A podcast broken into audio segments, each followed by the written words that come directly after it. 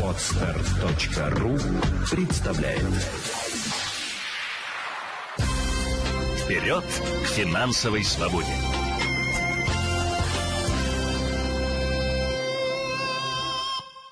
Однако, решаясь на ипотеку, все-таки не следует забывать о рисках уйти в минус. Как подчеркнула в беседе с ЛентВ-24 юрист, финансовый консультант Елена Феоктистова, кредит должен быть комфортным для того, кто его берет. Все-таки решаться на долговую яму ради долгожданных квадратных метров – идея сомнительная существует правило, что кредит, а именно платеж по кредиту, не должен э, быть более чем 10% от вашего дохода постоянного.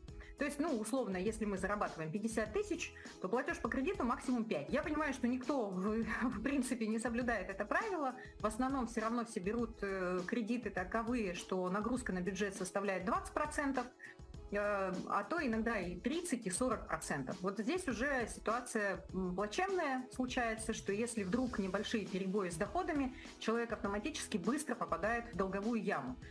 Платить нечем, дохода нет, и таким образом даже продукты сложно бывает купить.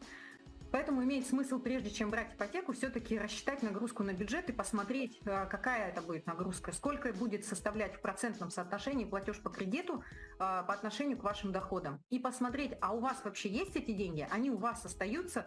Если вы сейчас живете без ипотеки и тратите все в ноль, то, соответственно, вам нужно сперва оптимизировать расходы или хотя бы понять, за счет чего вы их оптимизируете. Ну, здесь я не знаю, здесь разные варианты. Откажемся от каких-нибудь секций кружков для детей. Станем меньше продуктов покупать. По сути, станем меньше есть. Или же, возможно, будем меньше развлекаться, если это позволяет бюджет, меньше тратить деньги на развлечения, и тогда э, платеж по кредиту будет посильный, тогда, ну, это такая хорошая тенденция. Вместе с тем, к сожалению, зачастую люди все-таки тратят больше денег не на оплату каких-то развлечений, а тратят больше денег на оплату обычной жизни, то есть обычных счетов. И добавлять еще новый кредит без расчета крайне опасно.